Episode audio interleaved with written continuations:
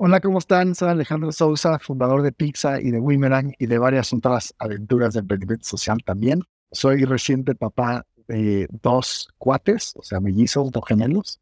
Me encanta miles de diferentes cosas. No me gusta repetir experiencias, soy como un consumidor de experiencias nuevas. Muy fan de los Chiefs eh, en la NFL. Y eh, el aprendizaje más importante de este último mes fue no usar una motocicleta con shorts.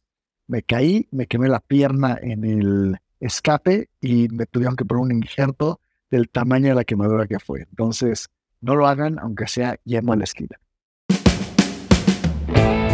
Bienvenidas y bienvenidos a Próxima Parada Podcast, un espacio de charlas que busca agregarte valor en el tiempo que dura un viaje.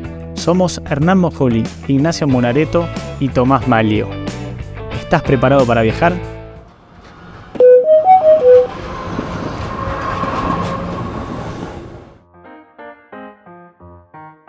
Creo que nos dejaste a los dos sin palabras. Lo bueno, voy a buscarle la parte positiva porque siempre está bueno.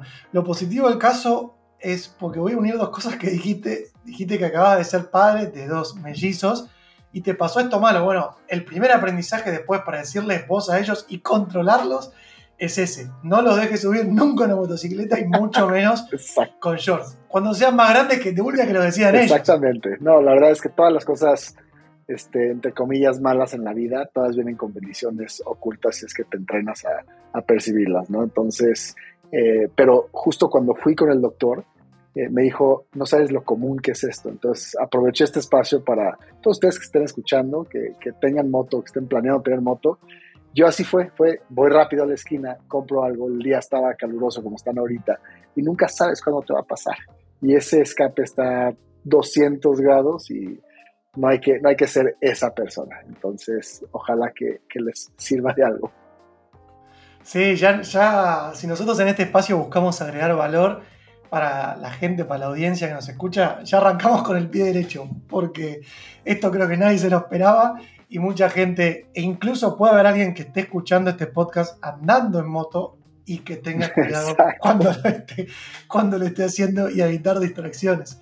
Eh, pero bueno, de todo, de todo se aprende. Algo que antes de, que vos te sumaras, estábamos hablando con, con Tommy, y esto literalmente es casualidad, eh, que es de la importancia del entorno, ¿no? de la importancia que tiene la familia, amigos, conocidos, para lo que uno vaya generando al momento, sea un emprendimiento, elija una carrera y demás.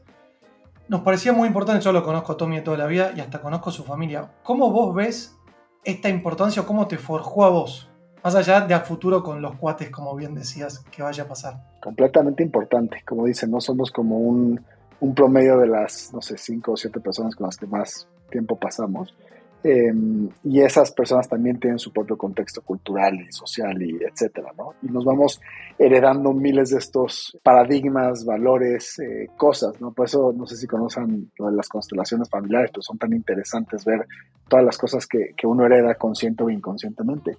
Y en mi caso fue importantísimo, o sea, quién soy, la forma en la que pienso, las, las, las cosas que, que priorizo, lo que busco y por ende lo que he terminado haciendo en mi vida viene predominantemente de la casa en la que nací em, y la mamá y el papá que tuve las hermanas que tuve, el ecosistema muy íntimo familiar el, y los primeros dos países que me formaron, tanto la mente y la forma de pensar como también eh, el espíritu. ¿no? Y, y estos dos contextos son los que me han permitido a mí navegar dos cosas, que es uno, la búsqueda eterna de generar impacto social por haber nacido con un privilegio y dos, este, la libertad de creerme que es posible hacerlo.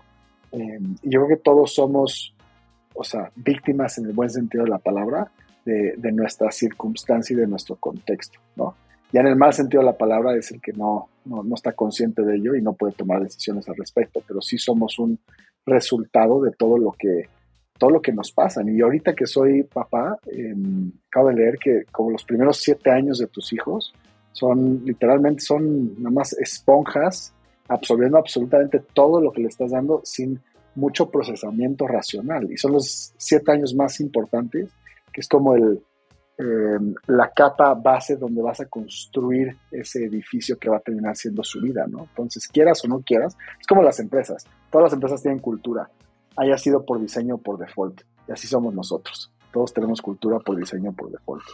Totalmente. Qué interesante eso que mencionás, ¿no? De, la primera etapa de la construcción, de la creación de, un niño, una niña. Eh, me parece importantísimo los valores, ¿no? Que, parece algo tan, digamos, una palabra eh, que se utiliza, pero es, es, importante trasladarlo porque de ahí en adelante es quien se va a crear, ¿no? O sea, quién va a ser esa persona. Y ahí me, me voy a quedar con algo que mencionaste. Tuviste la, y tenés la oportunidad de poder hacer algo en impacto social y me voy con el de atrás, ¿no? Podrías no haber hecho impacto social, ¿no? Entonces creo que también ahí hay valores que, te inculcaron tu familia, imagino, eh, y me gustaría hacer un doble clic sobre eso, eh, de, saber, digamos, si eso a vos te generó que tuviste que en algún momento romper algún tipo de mandato, llamémosle, o, tu familia te dijo, es por acá, Ale, y, vos fuiste, y bueno, ahora vamos a charlar seguramente sobre todo lo que has hecho pero eh, ¿te generaste en un momento alguna presión o algo de, tu familia o fue todo natural que y nada, y te metiste en, el impacto social? Sí, no, no, no, fue, no fue depresión, yo creo que fue muy sutil, eh, tan sutil que se normalizó en, mi experiencia de vida. Y, viene, de dos, viene de dos pilares fundamentales, y los dos vienen de, de mi mamá. El primero era eh, ella me llevaba desde niño a visitar los albergues de Madre Teresa de Calcuta, a pasar tiempo con los niños eh, huérfanos, este, con encefalitis, con diferentes problemas. Y cuando estás en una edad tan chica, no, no, no discriminas, no, no hay un juicio de valor diferencial, simplemente es una realidad distinta que aprendes a converger con ella. Entonces eso me ayudó mucho a generar eh, esa sensibilidad y a normalizar que, que, que había diferencia, pero esa diferencia no era eh, de valor jerárquico, ¿no? Y dos, em, algo que siempre le he dicho a mi mamá es que mi mamá terminó encontrando una profesión que, que le encajó perfecto a, quien era ella desde nacimiento. Y la profesión es coaching profesional. Entonces, ella, yo siempre digo que ella a nosotros nos coachó, o sea, su, manera de, de ser mamá fue a través de un proceso ontológico de coaching, donde nos forzaba a ser sumamente reflexivos y a tener un grado quizá muy, este, muy disciplinado de conciencia. O sea, ella nos todo el tiempo nos hacía preguntas, ¿no? Y era una pregunta tras otra pregunta tras otra pregunta para llegar a los significados más profundos de hasta la acción más ridícula o, cotidiana, ¿no? Para forzarnos a tener ese, ese diálogo interno consciente y constante. Y yo creo que esas dos cosas eh, me hicieron una persona que todo el tiempo está preguntándose y está teniendo un diálogo interno eh, intuitivo y reflexivo. Eh, y al mismo tiempo ese diálogo interno es sobre quién soy yo, eh, cuánto tiempo tengo en esta tierra, cómo puedo maximizar em, lo, que, lo que me dieron y, lo que tengo y cómo es que mi mayor propósito es buscar mejorar la calidad de vida de las personas, ¿no? No yo por, por, por, por darles algo, sino por permitirles a ellos encontrar eso que, que necesitan. Entonces, Em, pues de ahí nació este concepto de empoderamiento, que es lo que haciendo, volteando para atrás, es lo que he, logrado eh, o intentado hacer con todos mis emprendimientos, que es vivir y manifestar una, una apreciación del empoderamiento a través de diferentes vehículos de emprendimiento social. Claro. Qué, interesante es eso que mencionás, ¿no? De, de, tu mamá como, como coach, ¿no? Me, me, gustó eso, porque nunca lo había escuchado. Eh, qué importante, ¿no? Hablamos de valores, ¿no? Y, creo que, bueno, recién contabas esto y nada, se me venía a la cabeza todo lo que leímos sobre vos. Eh, y, y, con Muna me acuerdo que charlamos, decíamos, porque siempre hay impacto social, ¿no? O sea, eso es una persona de... yo creo que digo impacto social y, te veo tu, nombre, es como que te veo muy asociado a eso. ¿Cómo fue esa primera, esa primera vez de meterte ahí eh, y decir, bueno, quiero generar algo, quiero, quiero hacer un clic en, el mundo, ¿no? Porque el impacto social para mí viene no, no, solamente a un nicho, sino al planeta en sí. ¿Cómo, ¿Cómo surgió ese primer paso de Alejandro? Yo creo que em, lo que sucedió fue, y ahí sí fue un poquito más de como de tensión vía el contraste, que fue, me fui a estudiar emprendimiento a Babson, que es, sigue siendo la número uno del mundo en emprendimiento, y, y llego a este Disneylandia de emprendimiento, donde solamente se estudia emprendimiento. Yo sin saber realmente acerca del emprendimiento, no había yo emprendido antes, Eh, y el concepto era, eh, pues, o sea, sabías que se trataba de empezar negocios, pero no era como lo que, lo que vivimos hoy en día del concepto, ¿no? Entonces llego ahí y, y empiezo a ver que las clases, em, como que la teoría colectiva era, te voy a dar herramientas para que maximices eh, profit, ¿no? Y ahí empezó a surgir en mí esta disonancia cognitiva, esta crisis existencial, porque yo decía... Se prendió una llamita ahí. Se me prendió duro, porque yo...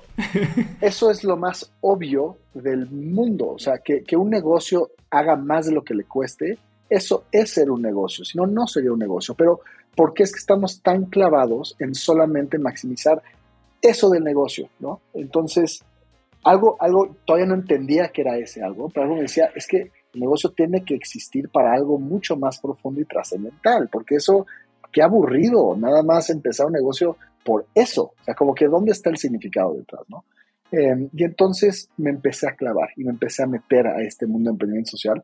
Cuando me graduó, el presidente en la graduación dice, se está graduando el primer emprendedor social de Babson. Hoy en día ya hay un instituto, millones de dólares, todo metido. Me fascinaría volver, pero empecé a ir en mi propio camino y el primer camino fue, la primera aventura fue, me fui a Uganda em, a desarrollar, este, bueno, a lanzar una empresa junto con un cuate del MBA y un ingeniero eh, que, que distribuía tecnología apropiada para um, cooperativas de mujeres cacahuateras. Tenían un problema, que era que se tardaban un mes quitándole la cáscara al cacahuate con sus manos, sus hijos y sus hijas dejaban de ir a la escuela, todo un tema social, y nos contrató una ONG para encontrar el mejor modelo de distribuir esta tecnología. Y terminamos haciendo toda otra cosa que se expandió a nivel nacional y ahí quedé enamorado. Dije, ok, creo que ya, ya entendí que puedes utilizar un negocio para mejorar calidad de vida, que no tienes que depender de que nadie eh, te esté dando dinero, no tienes que pedir perdón ni permiso, es algo mucho más efectivo y de ahí nunca volví para atrás. Y hasta el día de hoy ha sido este, pues el gran para qué de mi vida, ¿no? Porque encontré que, que esa es la forma, en mi opinión, por el gran poder que tienen las empresas, que desde su inicio y desde su diseño tienen que tratar de resolver la problemática social o ambiental. Clarísimo.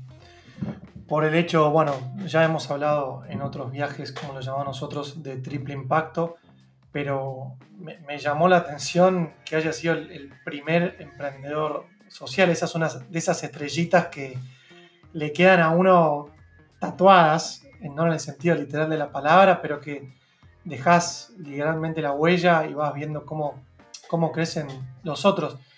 Y mm, tener ese, esa estrellita, por así decirlo, te ha hecho colaborar con la escuela en crear programas que tengan más enfoques de impacto social, ambiental o llamado triple impacto? ¿Ha seguido en contacto? ¿Cómo se ha dado eso?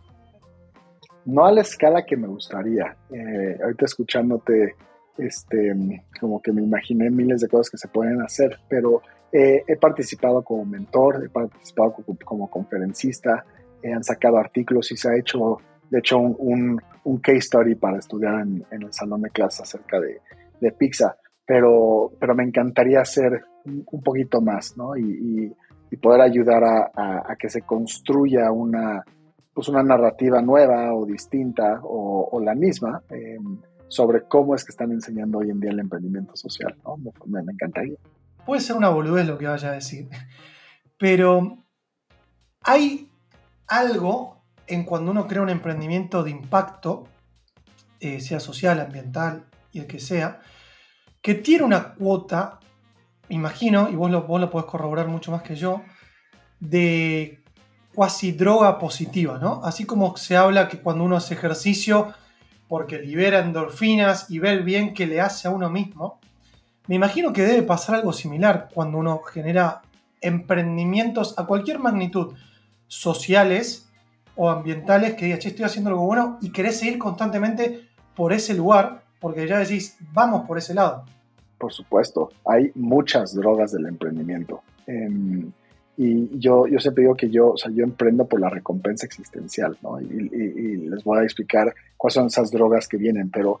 Em, y te vuelven adicto, ¿no? A esta montaña rusa de emprendimiento. Eh, pero el emprendimiento social es muy particular y creo que hay dos cosas que, te ayudan a, tener ese estado eh, de flow y de, y de, y de real, o sea, que te eleva, que es uno, el propósito y dos, el, el tema del altruismo, ¿no? O sea, está muy bien estudiado que el altruismo, cuando tú haces algo por alguien más, pasan dos cosas. Una es te dejas de, enfocar en tus problemas eh, porque estás enfocado en los problemas de alguien más.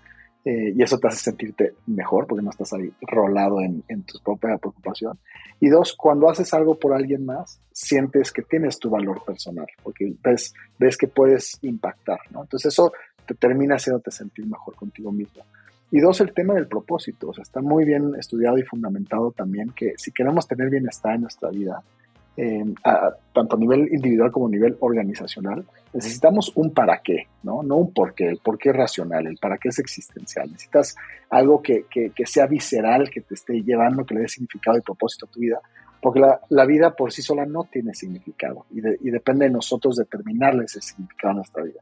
Y cuando tienes ese gran para qué, hay una frase de Nietzsche que me fascina que es, quien tenga un gran para qué sobrellevará cualquier cómo, ¿no? Y se ha vuelto como el, el mantra de mi vida, es cuando tienes ese gran para qué, los obstáculos son pequeños, eh, los desafíos son insignificantes, siempre tienes algo que es más grande que ti que estás sirviendo. Y entonces es el mismo altruismo. Y eso sana, eso sana y eso te, te, empodera y eso te hace sentir que, finalmente tu vida tiene significado. Por eso es que el emprendimiento finalmente no tenemos nosotros certeza si, lo vamos a lograr o no, si vamos a llegar a ese destino esperado o no. El 95% de los emprendimientos fallan, ¿no? Lo que tenemos que aprender es a encontrar las recompensas del emprendimiento no al final del camino, sino durante. Y, y ahí es donde empiezas tú a ver que si voy a emprender, pues ¿por qué no mejor emprender con un concepto de propósito y de altruismo tan claro? Porque en el poco, mucho tiempo que yo tenga en esta tierra, me voy a sentir mucho mejor yo y voy a dejar el mundo mejor. Y eso para mí es el retorno de inversión existencial y el costo de oportunidad existencial de por qué escojo ser un emprendedor social, ¿no? Ahí está la recompensa.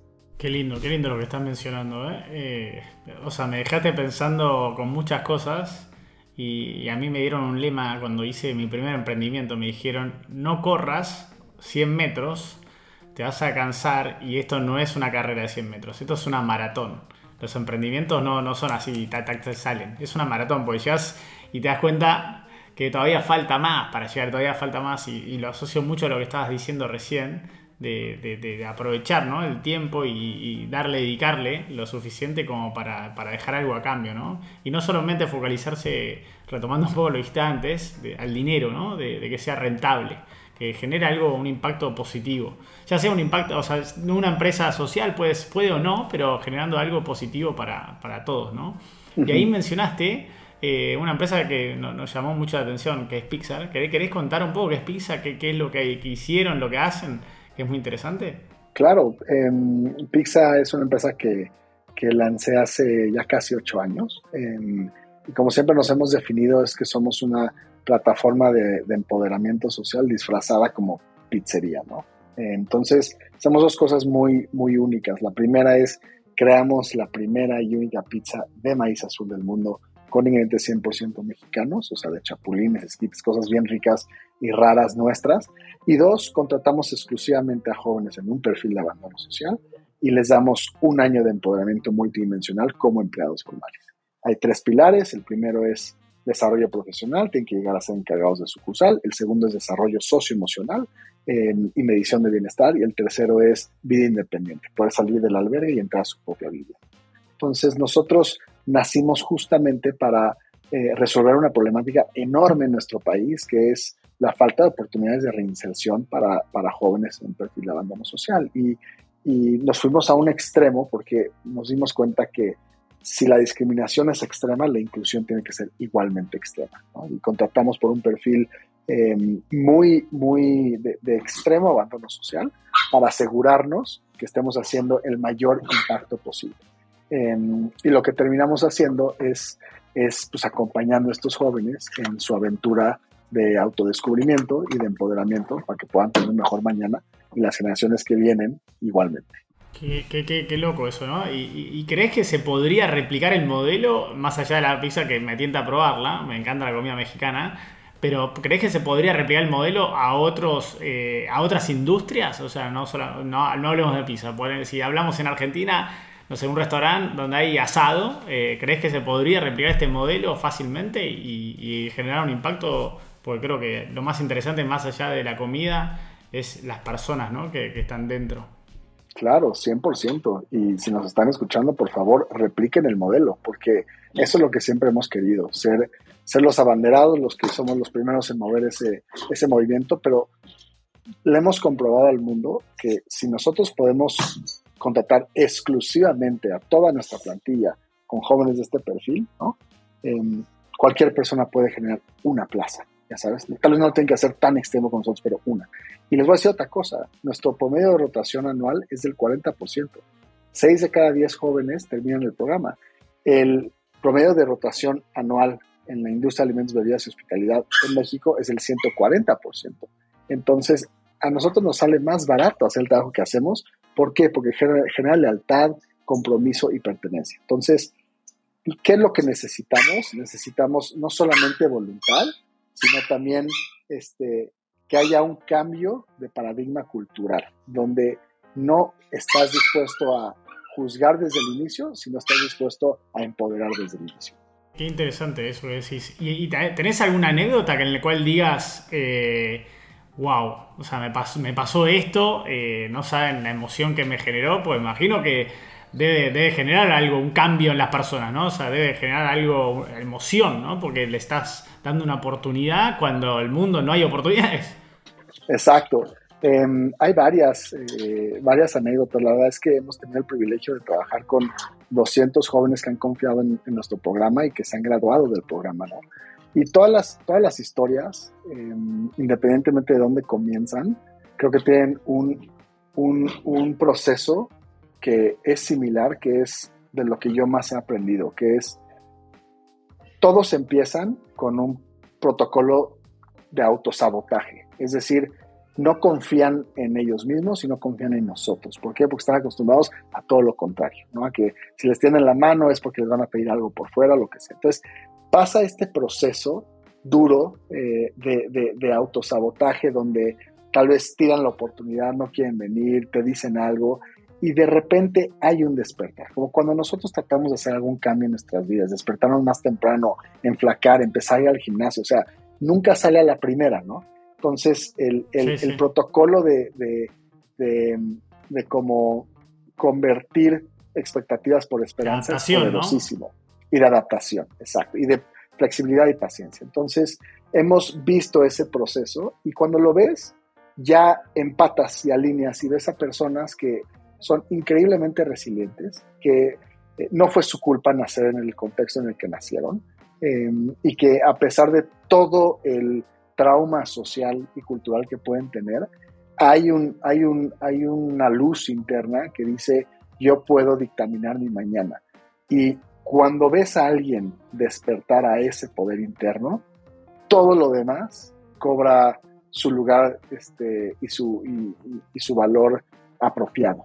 Eso es lo más importante, eso es lo más trascendental. Y esa es la intervención de Pixar. Finalmente, eh, es una intervención relacional. Es donde nosotros escogimos decir dos cosas. En Pixar la confianza se regala, no se gana. Y dos, nosotros navegamos con esperanza, no con expectativas. Y eso finalmente es amor. Y eso es la oportunidad que les da a ellos o a nuestros hijos, a nuestros amigos, eh, la oportunidad de creerse que mañana puede ser mejor que hoy. Y, y esa es como la metáfora de, quizá este es un, un, un, ejemplo muy particular de una población muy particular en Pixar, pero esas enseñanzas ellos son los titanes que me han enseñado a mí que eso aplica para todos, porque todos somos personas. ¿Y cómo Alejandro, o sea, Alejandro de hace ocho años, se preparó para esto? Porque vos nos hablabas del background que tenés, más en negocios, después pasaste a ser emprendedor social, pero repitiendo tus palabras de que esto no es una pizzería, sino es una plataforma de empoderamiento disfrazado de pizzería, de haber sido complejo desarrollar todo esto por atrás. O sea, hay cosas y también hay cosas que a uno le salen naturalmente.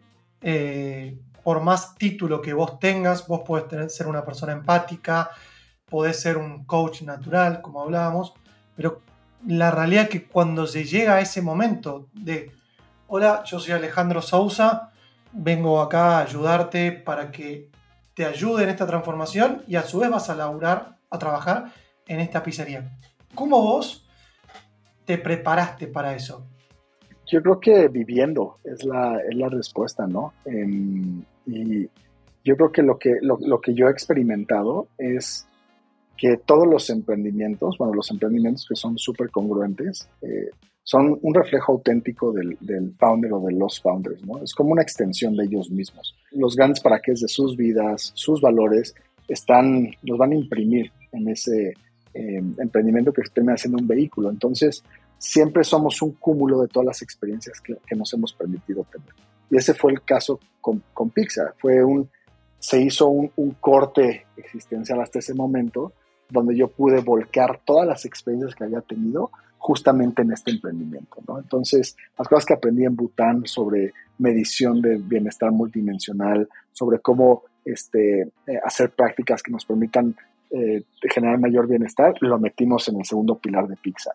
Lo que aprendí en Brasil cuando lideré un proyecto en tres favelas eh, que buscaba desarrollar habilidades socioemocionales a través de los deportes, fueron intervenciones que metimos en el segundo pilar. Lo que aprendí en, en, Uganda y en Ruanda haciendo emprendimientos sociales fue lo que metí a entender que yo no sé nada del beneficiario que estoy tratando de ayudar y que lo que tengo que hacer es conectarme a su vida eh, para hacer una empatía profunda y tener una inmersión completa y codiseñar desde esa mentalidad algo que sea valioso para ellos, ¿no? Entonces, todo eso fue finalmente, es como, como, como lo que dijo Steve Jobs, ¿no? O sea, cuando volteas para atrás, se conectan los puntos. Quizá es solamente volteando para atrás en ese punto que, que te da permiso de verlo. Y, y, hubo, sí hubo un momento detonador que fue lo que me permitió conectar esos dos puntos de, ok, esta pizzería con esta problemática, pero finalmente Pizza es un cúmulo de varias experiencias que tuve, por eso digo que es, lo que me permití vivir y tener la oportunidad de volcarlo sobre un programa que se fue armando con todas estas vivencias, con la ayuda de una investigación etnográfica profunda, de tratarme yo de convertir en mi, en, en mi potencial beneficiario para asegurar que esto hiciera sentido para ellos. Y así es como creo que se deben de vivir los, los, los emprendimientos. Por eso es que hago como siempre esta diferencia entre los emprendedores o los founders oportunistas y los founders existencialistas. Los founders oportunistas emprenden con la razón y van a encontrar miles de razones eh, racionales para justificar su emprendimiento. Tamaño de mercado, un pain point, eh, si me dijo mi papá o mi mamá o si lo esperan de mí, lo que sea, ¿no? Entonces hay vas al mercado a entender por qué. Y el founder existencialista es, hace sentido existencial para mí desde mi punto de vista. Y yo no puedo vivir en un mundo donde no exista mi emprendimiento porque ya está conectado con quién soy yo como persona, ¿no? Y el oportunista quizá tira la toalla muy rápido, porque cuando se ponen las cosas difíciles, pues va a buscar una diferente o mejor oportunidad. Y el founder existencialista no, está es el cordón umbilical de significado con su propia vida. Y así em, terminas resolviéndote problemas o a ti mismo o a la gente que amas o a un problema macro porque no puedes vivir en un mundo que no tenga esa solución. Y así terminó siendo Pizza, ¿no? Y todos los otros emprendimientos que he tenido el, gran privilegio de, de, lanzar.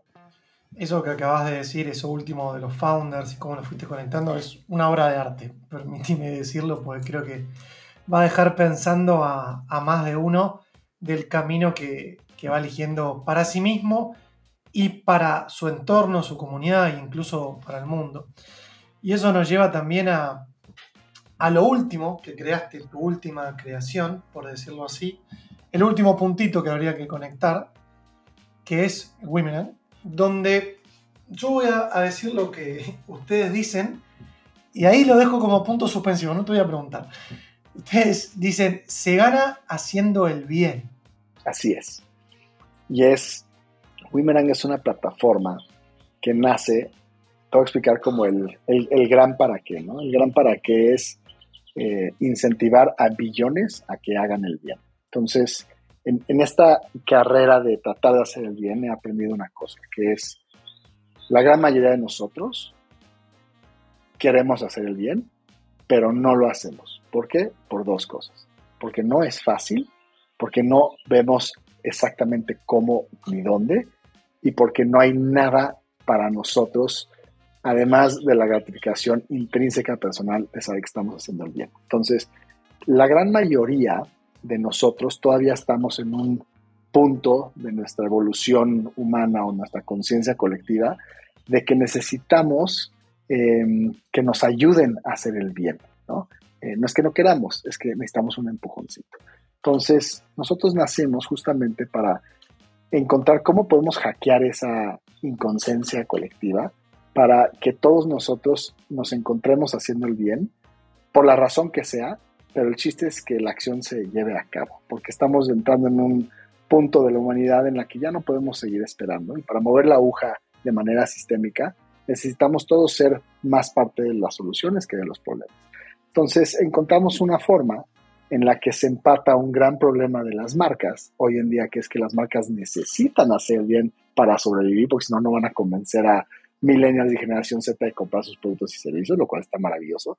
Y por otro lado tenemos generación Z y millennials que quieren hacer el bien, no saben por dónde empezar ni cómo, necesitan incentivos adecuados que, que se alineen a sus valores y formas fáciles de, de poderlo hacer y divertidas, ¿no? Usando como todo el contexto de las redes sociales y de las cosas que hoy nos gustan, pero dirigidas hacia esto. Entonces, es una plataforma donde ganas eh, haciendo el bien, como completando challenges que, que publican las marcas preferidas de tu vida, sean empresas, sean influencers, sean celebridades. Es, a ver, ahí te va un challenge que es llena una botella eh, de plástico con todas las colillas de cigarro que te encuentres para hacer un ecoladrillo. Ok.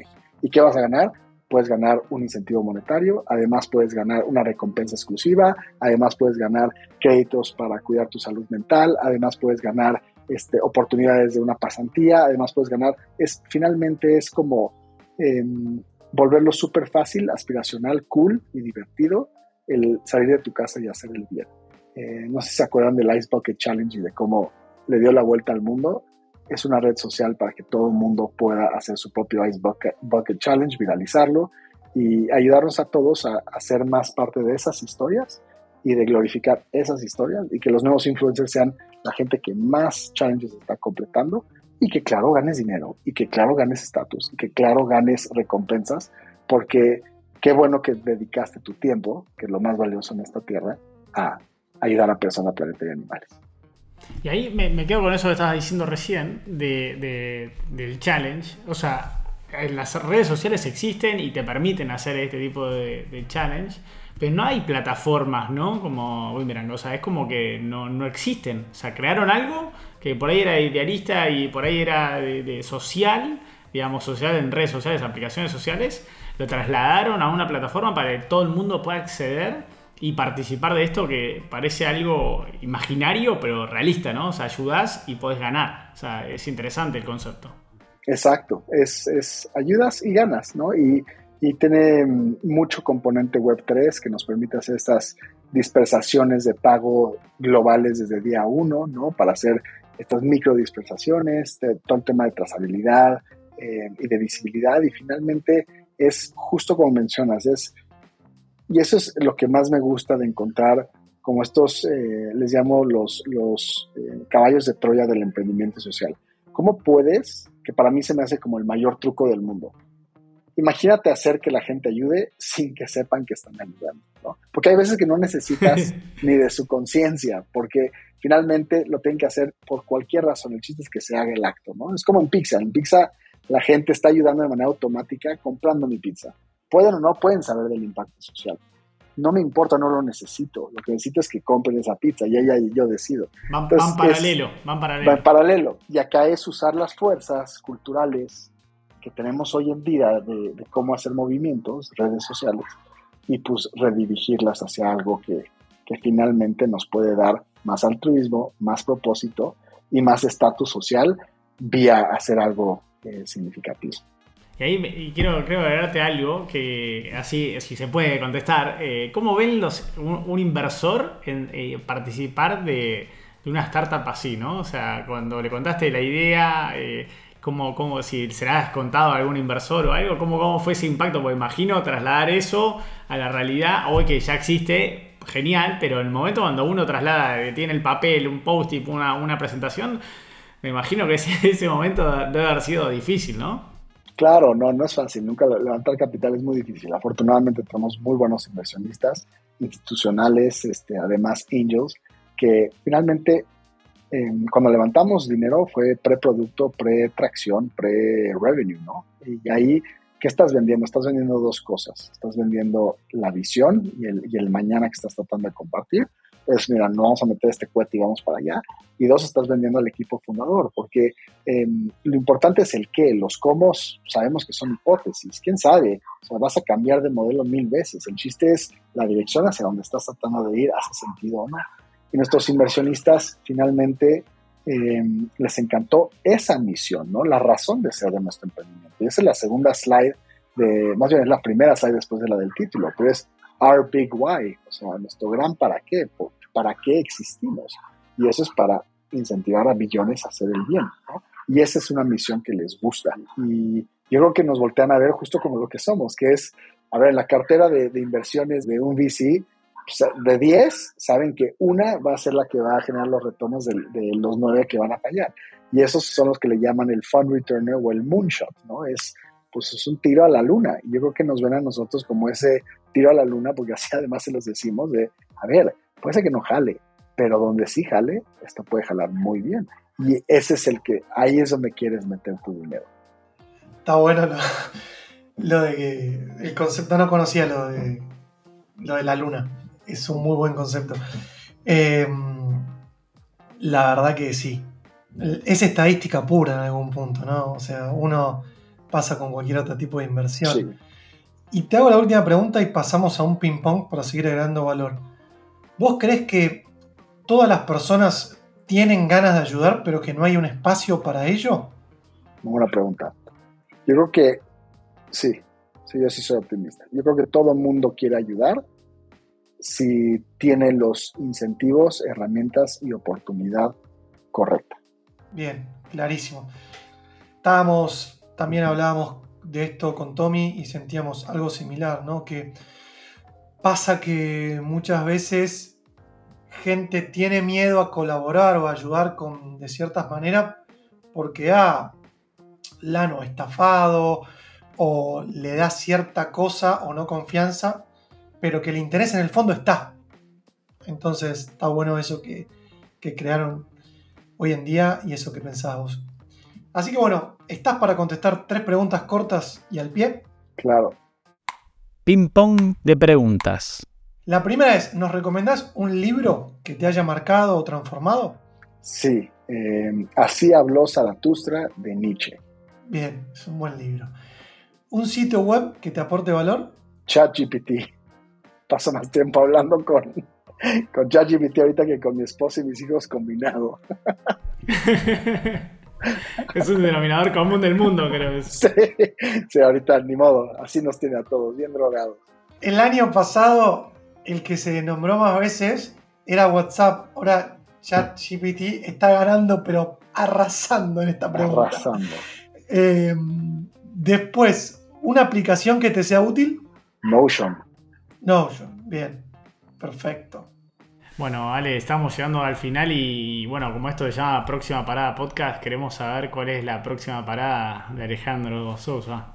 Pues ahorita estoy eh, en esta inmersión existencial completa en Wimerang, entonces esa es mi próxima parada por...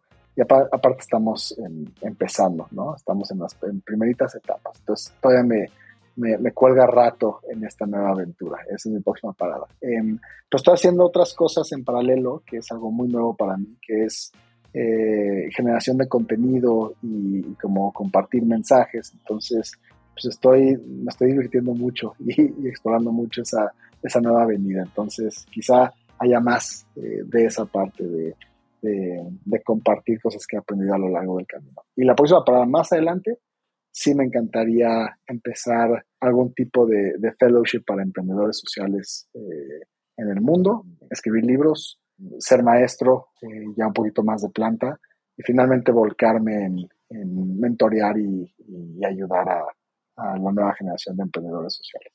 Bueno, es una, es una próxima parada con muchas estaciones, eh, éxitos en lo que viene, Ale. La verdad que te escucharte, ojalá que la gente que escuche esto le, le, llegue al corazón como nos llegó a nosotros, porque te escuchábamos y a veces nos quedábamos mirándote y, disfrutando ¿no? de, esto que nos contás con tanta naturalidad. Eh, que no, no, suele pasar. Así que nada, te agradecemos enormemente y bueno, muchas gracias Alejandro Sousa por ser parte de este viaje y nos encontramos en la próxima parada. Muchísimas gracias. Muchas gracias por acompañarnos en este viaje. Si te gustó, te invitamos a compartirlo en tus redes sociales para que seamos más lo que haremos valor. Si quieres conocer más viajes, puedes entrar en próximaparadapodcast.com. Te esperamos en la próxima parada.